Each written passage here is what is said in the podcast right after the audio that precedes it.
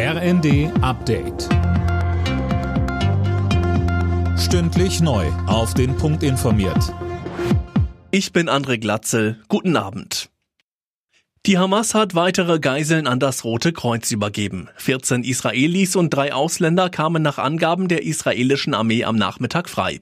Cornelius Dreger berichtet. Das ist die mittlerweile dritte Gruppe, die im Zuge des Geiseldeals zwischen der Hamas und Israel freigelassen wurde. Unter ihnen ist erstmals auch eine US-Bürgerin. Die vierjährige Abigail hat die israelische und die US-Staatsbürgerschaft. US-Präsident Biden sagte, das Kind sei frei und es sei in Israel. Es habe ein schreckliches Trauma erlitten. Die Eltern des Kindes waren beim Überfall der Hamas auf Israel am 7. Oktober getötet worden.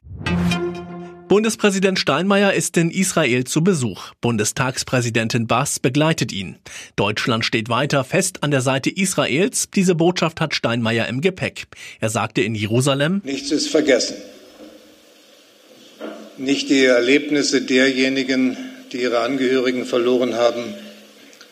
Und wir vergessen nicht die Berichte und Bilder aus den ersten Tagen nach dem 7. Oktober, nach dem brutalen Terrorüberfall der Hamas.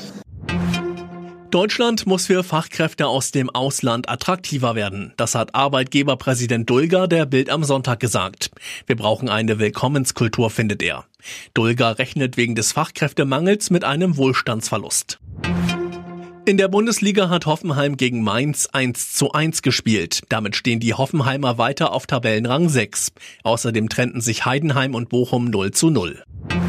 Weltmeister Max Verstappen hat den großen Preis von Abu Dhabi gewonnen. Im letzten Formel 1 Rennen fuhr der Red Bull Pilot damit seinen 19. Saisonsieg ein, ein Rekordwert. Zweiter wurde Charles Leclerc im Ferrari vor George Russell im Mercedes. Alle Nachrichten auf rnd.de